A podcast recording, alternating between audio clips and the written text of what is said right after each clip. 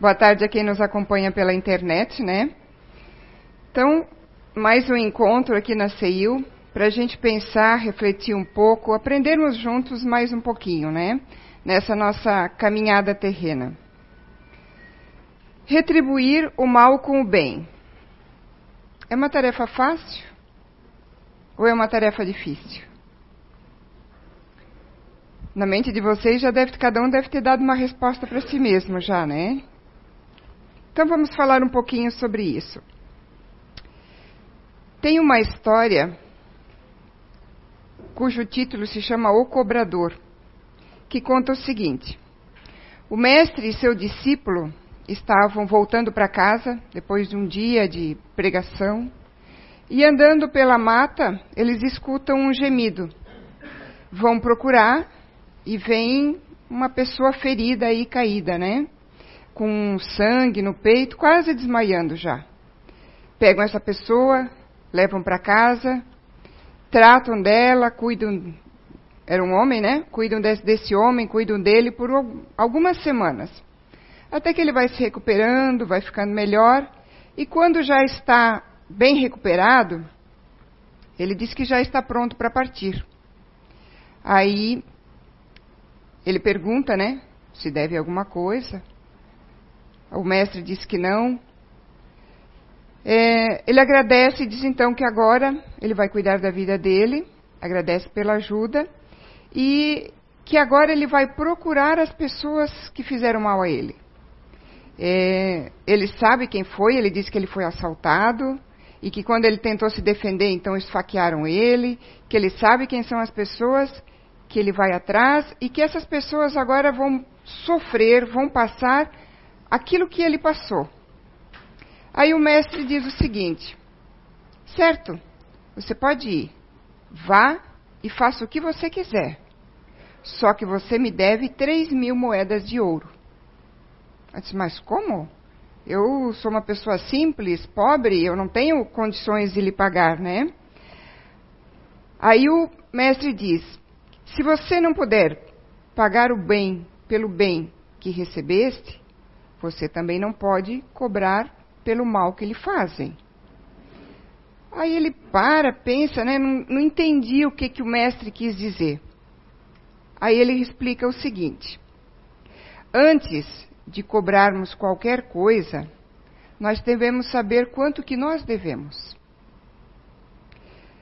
Não podemos fazer cobrança pelas coisas ruins que acontecem na nossa vida, pois a vida pode nos cobrar tudo o que a gente deve. E com certeza vai cobrar muita coisa, porque não tem um de nós que não devemos alguma coisa a alguém.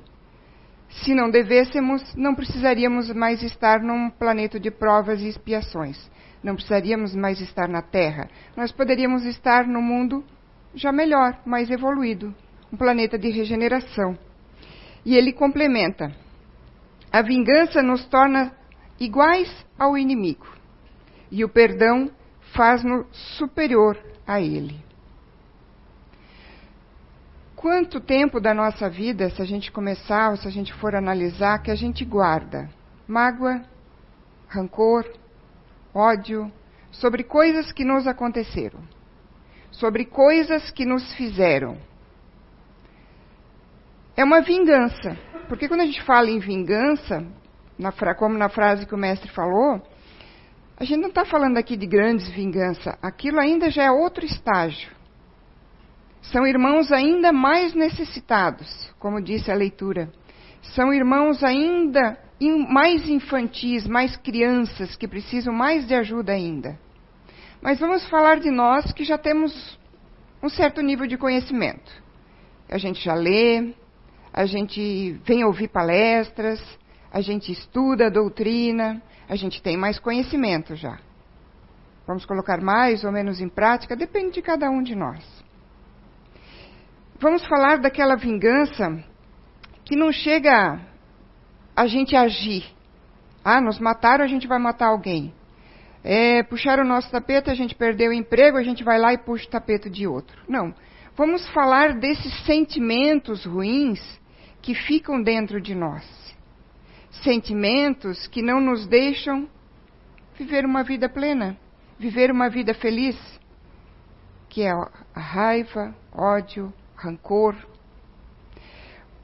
Tem uma frase no quadro de Buda que diz que jamais em todo mundo o ódio acabou com ódio.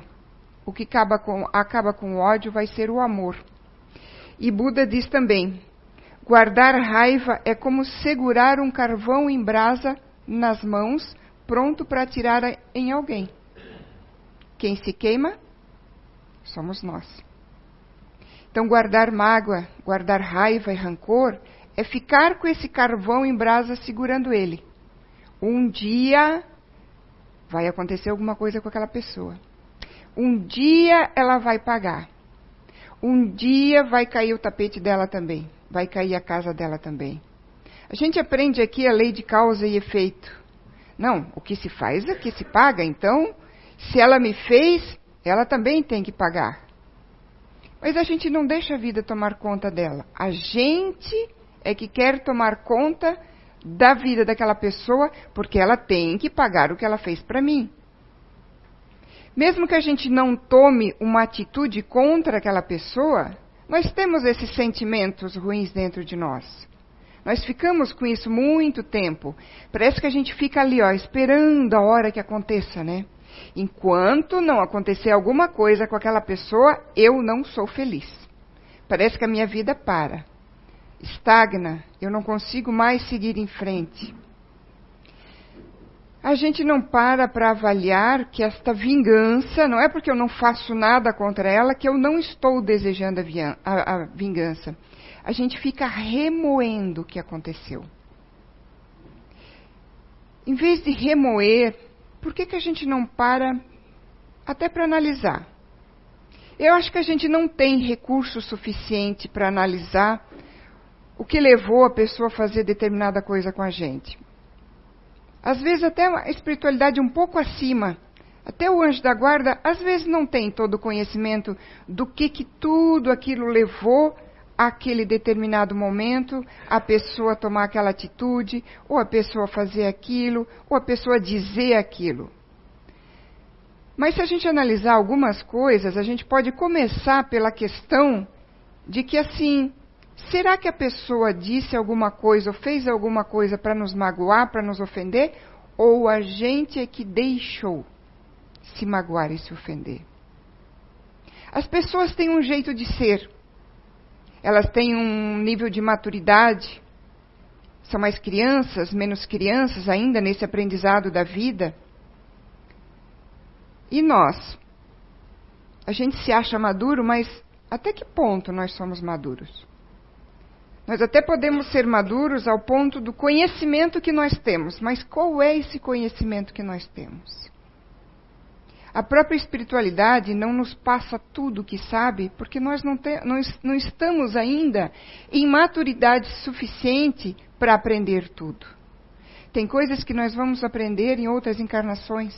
Tem coisas que nós vamos aprender só em outro planeta. Aqui nós temos um nível de aprendizado. E é interessante como o ser humano se acha a última bolachinha do pacote, né? Se acha o tal. Se nós estamos no nível, em níveis de planeta, se nós estamos só mal e mal saímos da época das cavernas, mal e mal aprendemos a caminhar com duas pernas, mal e mal passamos de um planeta lá do início para um planeta de provas e expiações e nós achamos que sabemos tudo. Nós estamos ainda lá embaixo, na, na, nos níveis planetários. Então, como é que nós vamos ter todo o conhecimento? A maioria das pessoas que nos ofendem falaram ou fizeram alguma coisa sem sequer querer nos ofender. Era o jeito delas. É o jeito de ser delas. Tudo bem, vamos dizer que pode até ser um, um jeito que não é muito legal, mas é o jeito dela. Ela vai ser avaliada dentro desta maturidade ou não maturidade que ela tem. Mas eu também vou ser avaliada pelos julgamentos que eu vou fazer ou que eu faço das pessoas. Viver na Terra não é fácil. a gente pode ter momentos muito bons, a gente pode trabalhar para ter uma vida muito feliz, mas a gente sabe que a gente tem percalços aqui. A gente tem provas, tem expiações. Mesmo Chico Xavier, que veio com uma missão, teve os seus percalços, teve pessoas contra ele, teve pessoas querendo derrubar ele. Mas Chico Xavier perdeu tempo se preocupando com essas pessoas? Guardando mágoa, guardando rancor? Ou ele procurou viver a vida da melhor maneira possível? Fazer o bem sem olhar a quem? Amar nossos inimigos. Se a gente não consegue retribuir com o bem a pessoas que nos fazem o mal, entre aspas, né? Que que mal é esse? Como é que nós vamos amar nossos inimigos? Como é que nós vamos melhorar o planeta? Nós queremos viver melhor. Nós queremos um planeta melhor. Mas para isso nós temos que fazer a nossa parte. Se a gente olhar só para a gente e querer só que conosco tudo aconteça certo, ninguém me ofenda, ninguém me magoe, não, mas porque eu estou seguindo o caminho correto. É mais ou menos assim. Eu moro numa casa com várias pessoas hum. e eu tenho o meu quarto. Começou uma enchente. Ou estourou um cano na casa, começou a entrar água, ou cair água do cano. Aí primeiro inundou a cozinha, depois o banheiro, depois a sala, depois outro quarto, mas o meu não entrou água. Ótimo, então eu não me incomodo com nada. Eu vivo a minha vida. Os outros cômodos, cada um que está no seu cômodo, que se vire. Como é que o planeta vai ser melhor e a nossa vida vai ser melhor se a gente pensar assim? A casa é o nosso planeta. Não afetou meu quarto? Uma hora vai afetar? Porque a, a estrutura da casa vai cair se continuar entrando água, se eu não ajudar a tirar água, se eu não ajudar as pessoas. E é isso que vai acontecer com a Terra. A Terra está mudando, tem pessoas boas, mas ela poderia mudar muito mais rápido se todos nós fizéssemos a nossa parte. E às vezes a gente acha que está fazendo a nossa parte. Mas quando a gente fica, quando a gente perde saúde, perde energia, perde tempo da nossa vida, da nossa encarnação, remoendo coisas emoções, sentimentos, raivas. O que, que nós estamos fazendo de bom? A gente se preocupa. Estava pensando quando eu estava pesquisando para a palestra, quando que isso começou? Quando, em que era da humanidade começou o fato de que nós nos preocupamos mais com os outros do que conosco mesmo, no sentido de ter mais e de ser mais. De ter o que o outro tem, de ter a casa que o outro tem, de ter o carro que o outro tem, de idealizar a família perfeita que o outro tem e eu não tenho. Se nós estamos aqui num planeta de prova e expiação, ninguém vai ter planilha, família perfeita. Sempre vamos ter problemas, uns mais, outros menos, outros com mais membros na família, outro com, outros com menos outros mais perto, outros mais longe. Nada vai ser perfeito. Nós não estamos num planeta perfeito. Então, como nós vamos ajudar a mudar isso? Como nós vamos ajudar a melhorar?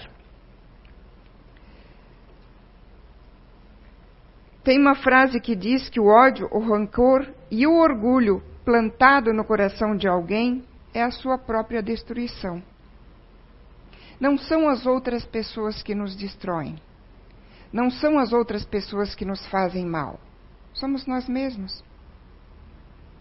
Na busca do que, que é o certo para nós. A gente, dependendo da nossa maturidade espiritual e dependendo do ponto de vista que nós temos no momento, baseado naquele nível de conhecimento que nós temos no momento, nós formamos opinião sobre as coisas e avaliamos as pessoas. Então, o nosso ponto de vista é o correto. Mas para que, que Jesus veio aqui e nos deixou dito então o que é certo e o que é errado?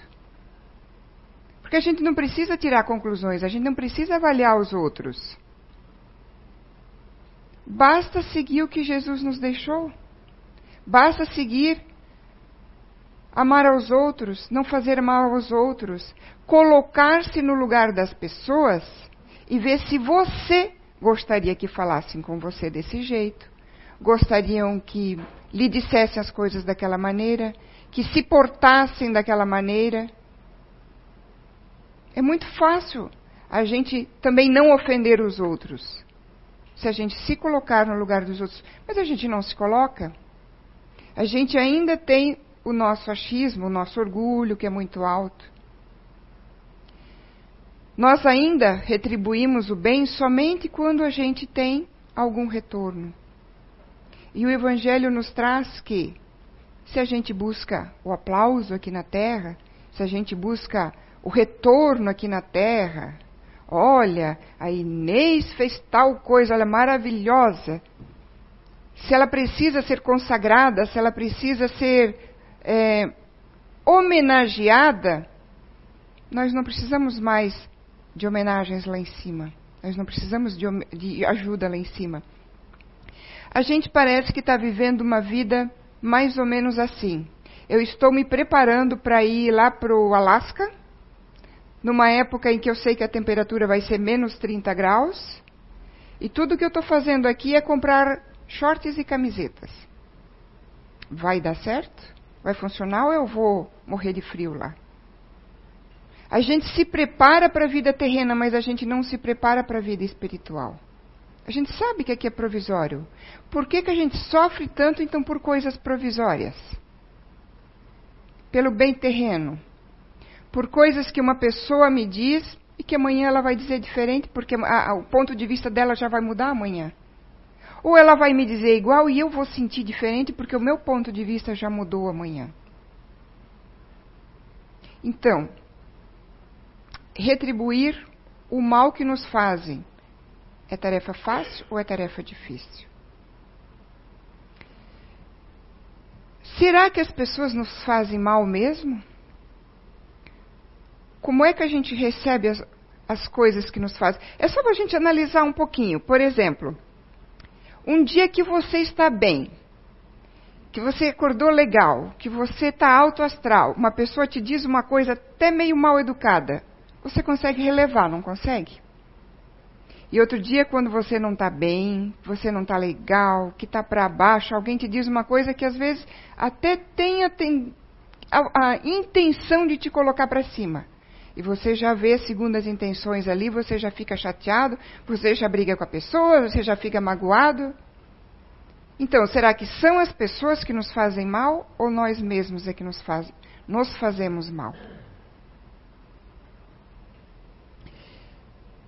Joana de Ângeles diz que quem guarda rancor coleciona lixo e termina ficando doente. Lembra da nossa vingancinha?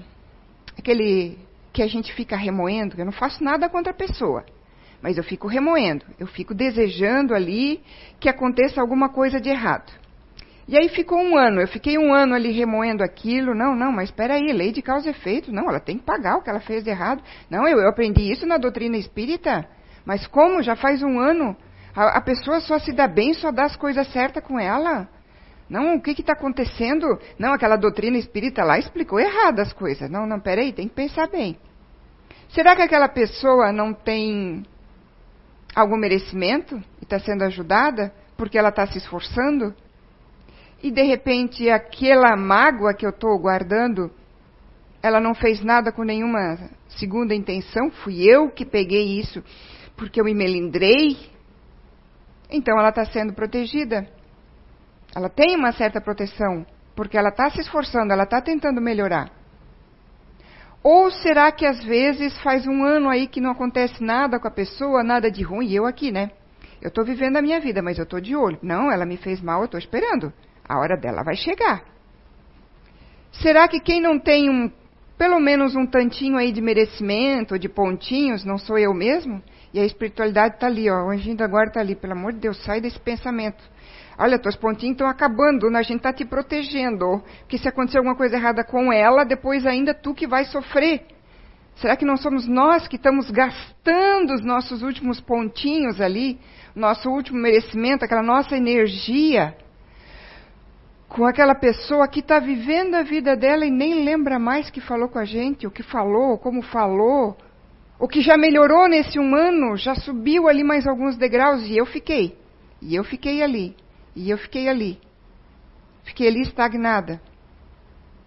Fiquei ali esperando. Quanto. E a, não aconteceu nada com a pessoa, ok. E nesse um ano? Como que nós estamos depois desse um ano? Remoendo aquela espera que a pessoa pague por aquilo que ela me fez. E às vezes ela não fez nada. Quanta energia eu gastei nesse um ano?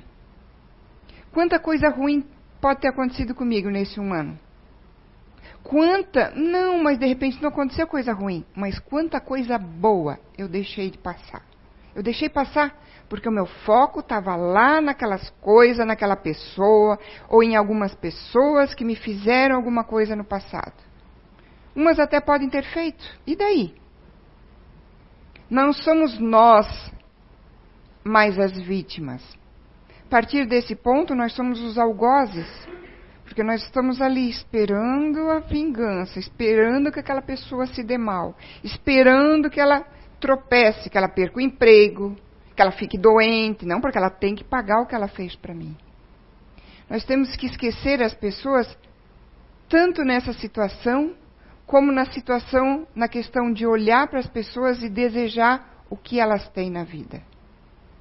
É aquilo que eu estava me perguntando: em que ponto, em que era da humanidade a gente parou de olhar para si, de se avaliar, de evoluir, de crescer como espírito e passamos a viver a vida do outro, a querer o que o outro tem, a, que, a querer ser o que o outro na nossa mente é. Porque todos têm problemas. Ninguém vai ter uma vida perfeita aqui. Existe uma outra historinha que conta o seguinte. Vamos chamar o menino de Orlando. Orlando era um menino, novinho, 9, 10 anos de idade, que indo para a escola encontrou três rapazes o líder da turminha ali se chamava Pedro. E aí ele já, o coração dele já começou a bater mais forte, porque toda vez que ele encontrava os três, ele sofria alguma coisa. Hoje em dia se chama bullying, né? Ou eles puxavam a mochila dele, ou eles derrubavam ele, ou eles davam os tapas, roubavam o lanche dele. Orlando nunca reclamava, nunca revidava. Na sala de aula eles derrubavam todo o material. A professora perguntava: Ah, que barulho é esse? O que, que aconteceu? Orlando? Não, professora. Caiu meu material, já estou ajuntando. Encontrava os meninos na rua, fosse no, no, na educação física, fosse na rua, fosse na escola. Toda vez que encontrasse, os meninos faziam alguma coisa contra ele. Batiam nele, ele não revidava. Até que um dia encontraram ele na rua e Pedro provocou ele, queria que ele revidasse, que estava com muita raiva porque ele não revidava, né? Faziam tanta coisa contra ele e ele não fazia nada contra eles, nem, de, nem dedurava eles. Nem ia lá contar para a direção, para a mãe, para o pai. Aí, com muita raiva, porque tinha dado uns tapas ele não se mexia, não revidava, foi lá, começou a dar uma bela surra, até que apareceu um adulto. Aí, com o adulto chegou, os meninos saíram correndo, né? Mas ainda escutaram o adulto falar. Perguntar se ele estava bem, se você quer que eu vá lá atrás deles? Quer que eu vá lá? Deu uma lição nesses três, daí eles nunca mais vão bater em você? E Orlando diz: Não, não quero que você faça nada contra eles. Eles não sabem o que estão fazendo. Passa mais uns dias, Orlando pedalando pela, pela rua, vê vindo ao contrário, também pedalando, o Pedro, o líder, né? Dos três ali, o que mais prejudica ele, né? E aí ele imagina que Pedro tenha ido fazer algumas compras para a mãe, porque o guidão da bicicleta tá ali, tá cheio de, de sacolas com frutas e verduras e compras do mercado, né? E aí Pedro lá tentando ajeitar as, secola, as sacolas, não vê um buraco no meio da rua, passa com a bicicleta ali, cai, leva o maior tombo, bate a cabeça, começa a sangrar a testa, cai todas as compras por tudo quanto é lado. que faz Orlando? Vai lá, levanta, ajuda, pergunta como ele está, pergunta se ele quer ir para o hospital porque está sangrando, está machucado. Aí Pedro já fica meio assim, né? Meu, ele está me ajudando, né? Eu bati nele ontem ainda e ele está aqui me ajudando, né? Fica todo sem jeito e o Orlando continua a ajudar, vai lá, junta todas as comidas que espalharam, coloca dentro da sacola, pergunta se ele quer ajuda para levar para casa. Pedro, todo sem jeito, né? Pergunta: Não, pode deixar, eu, eu dou jeito. Ai, aí a curiosidade não aguentou, né? Não, mas escuta, eu te prejudico todo dia, eu te bato, eu implico contigo, eu faço você ficar mal com a professora.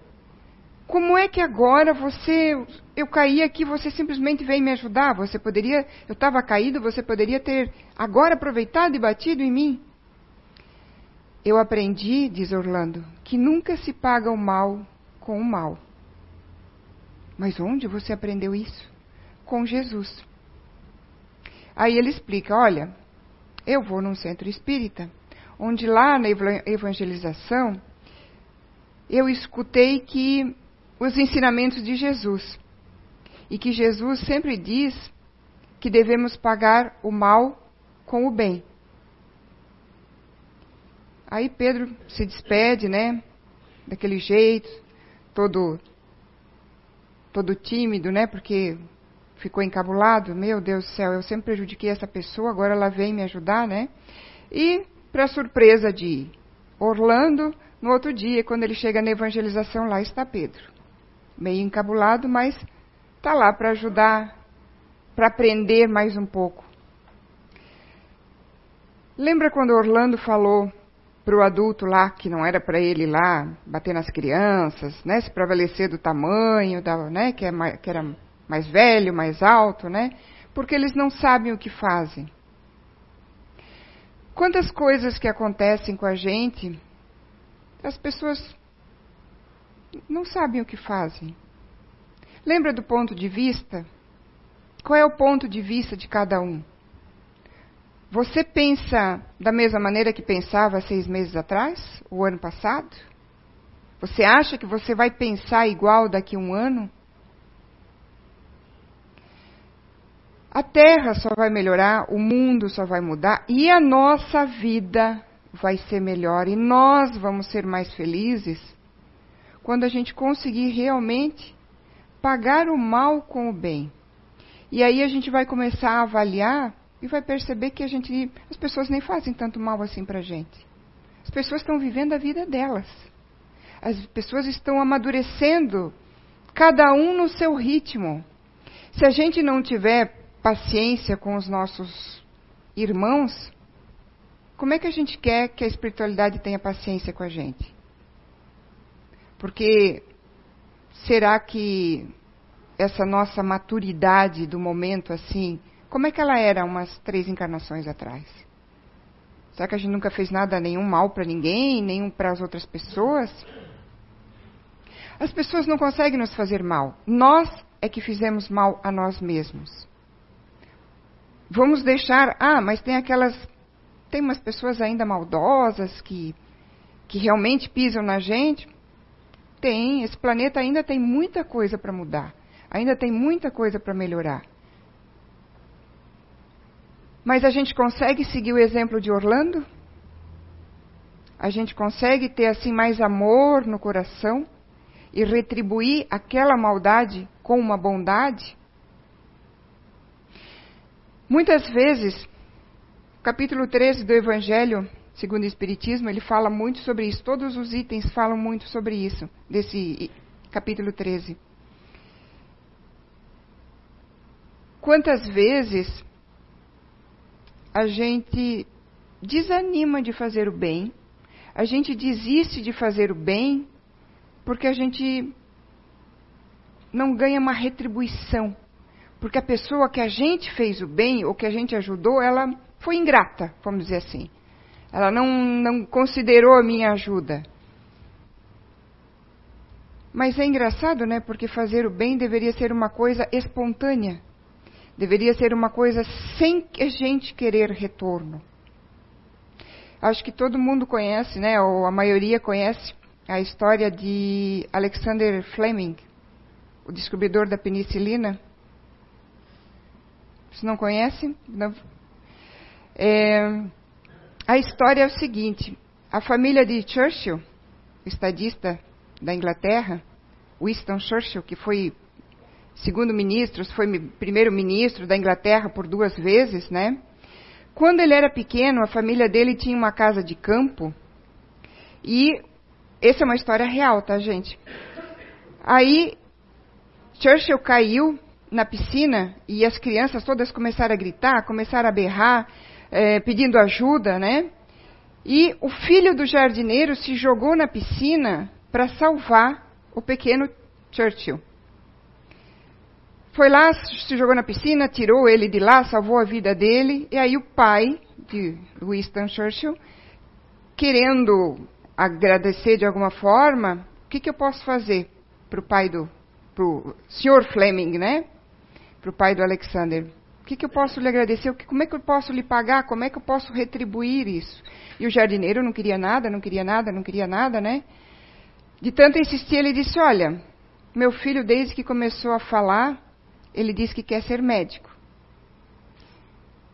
E aí foi a retribuição do pai de, de Winston Churchill, que pagou as melhores escolas e faculdades de medicina para o pequeno Fleming, que mais tarde, em 1928, se eu não me engano, descobriu a penicilina.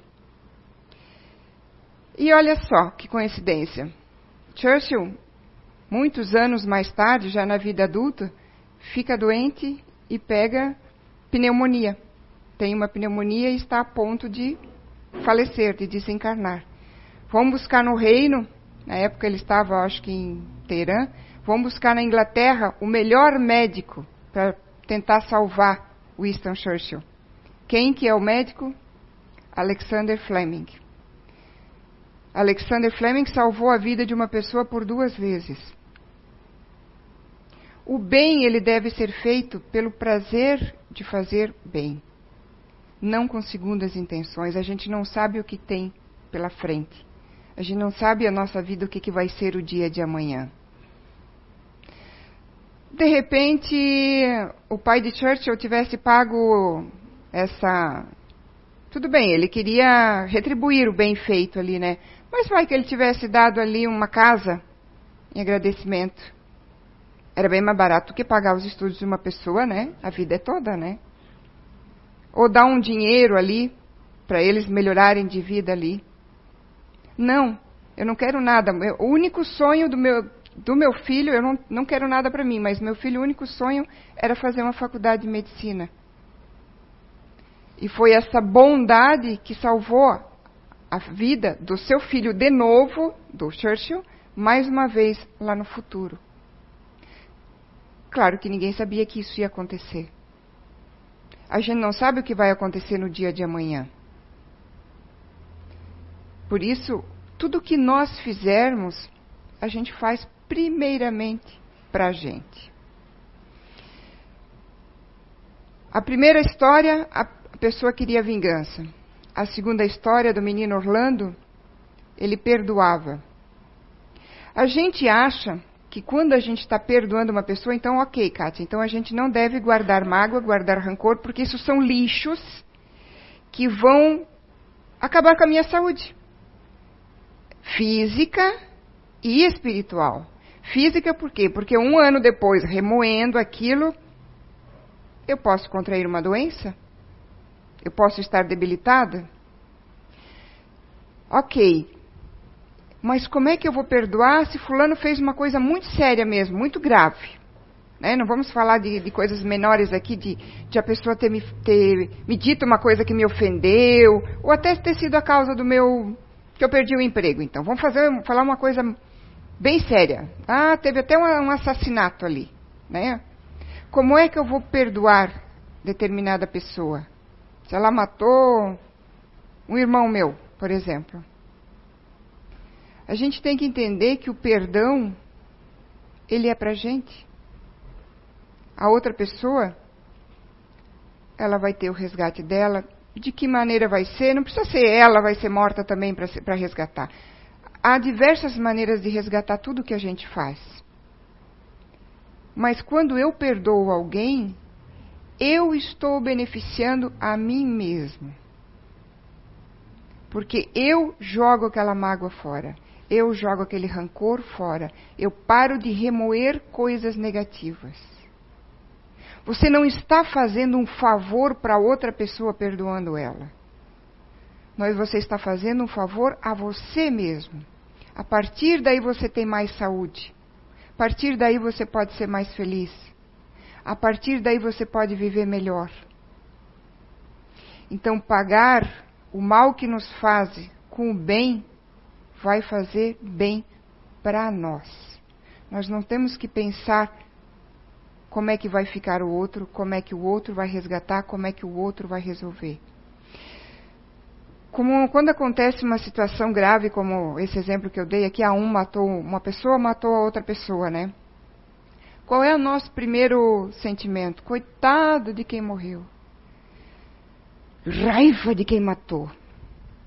Nosso primeiro sentimento tem que ser de pena para aquela pessoa que matou. Ele é digno de piedade, ele é digno de oração. Porque ele vai ter um longo resgate pela frente. Quem desencarnou, eu não sei se devia, se não devia, se era para ser, se era para ser de outro modo, se não era. Mas ela vai, essa pessoa, a menos que se revolte, lógico, ela vai receber a ajuda dela lá em cima. O outro tem tanto para resgatar. Mas quem é que sente pena do algoz? Chico, Divaldo, são pessoas que em todos os exemplos de vida que deixaram para nós, se vocês é, seguirem o que eles falam, se vocês escutarem, se vocês forem ver palestras, se vocês forem ver ensinamentos que eles deixaram, vocês vão ver que eles sempre oraram pelos inimigos. Sempre fizeram oração por aqueles que fizeram mal, mais ainda do que aqueles que já estão fazendo bem. Quem já está fazendo bem já está amparado. Já está seguindo um caminho mais correto, já vai errar menos. Então nós temos que saber o que, que nós queremos para nós, o que nós queremos para a nossa vida. O mal vai fazer mal para nós mesmos. O perdão vai fazer bem para nós mesmos. Tem uma frase de Divaldo que diz que nós semeamos o tempo todo, mesmo que a gente ache que não esteja semeando, a gente está sempre semeando. Quem semeia flores vai colher beleza, vai colher perfume, vai colher coisas boas. Quem semeia espinhos vai se, vai se machucar com esses mesmos espinhos. O problema nosso é que a gente está semeando muitas vezes espinhos e se engana achando que está semeando flores. Se cada um analisar a sua vida, viver dentro dos conformes mesmo, como Orlando, uma criança pequena que segue os ensinamentos de Jesus, se a gente se analisar todo dia, tentar botar um pouquinho em prática aqueles ensinamentos, a gente não precisa de outros ensinamentos. A gente não precisa de coisa nova, a gente não precisa de notícia nova. A gente vai em busca sempre de saber mais, de conhecer mais, mas a gente não aplica aquilo que a gente já sabe há tanto tempo. Vamos aplicar os conhecimentos que a gente já tem e nós já vamos ser mais felizes. Nós já vamos fazer o bem sem olhar a quem, sem esperar resultado, sem esperar agradecimento. E a gente vai começar a ver que não tem tanto mal assim. que as pessoas não querem tanto mal assim a gente, não fazem tanto mal assim para nós. Esse mal é a gente que deixa entrar porque eu não estou bem. Porque às vezes me fazer de vítima é bom. Eu não preciso tomar decisões na vida. Eu não preciso resolver as coisas. Mas o fato de não tomar decisão já é uma decisão que você está tomando. Como diz Divaldo, nós nunca deixamos de semear. Basta saber o que nós queremos semear de verdade e não se enganar mais. Quando a gente semear espinhos, olhar para aqueles espinhos e começar a podar eles, para que eles não cresçam mais, para que a gente não se machuque mais com eles e não coloque a culpa nos outros, porque quem semeou fomos nós. Ele diz que ninguém vive sem semear, seja o bem ou seja o mal. Felizes são aqueles que por onde passam deixam sementes de amor, de bondade e de afeto. E essa é a nossa proposta. Vamos semear mais amor, vamos semear mais bondade, vamos semear mais afeto. Não vamos nos preocupar com o que nos disseram ou deixaram de dizer, porque falaram numa voz mais alta, porque falaram numa voz mais baixa, porque eu acho que me magoaram, porque isso, porque aquilo. Vamos olhar para nós e ver o que nós estamos semeando.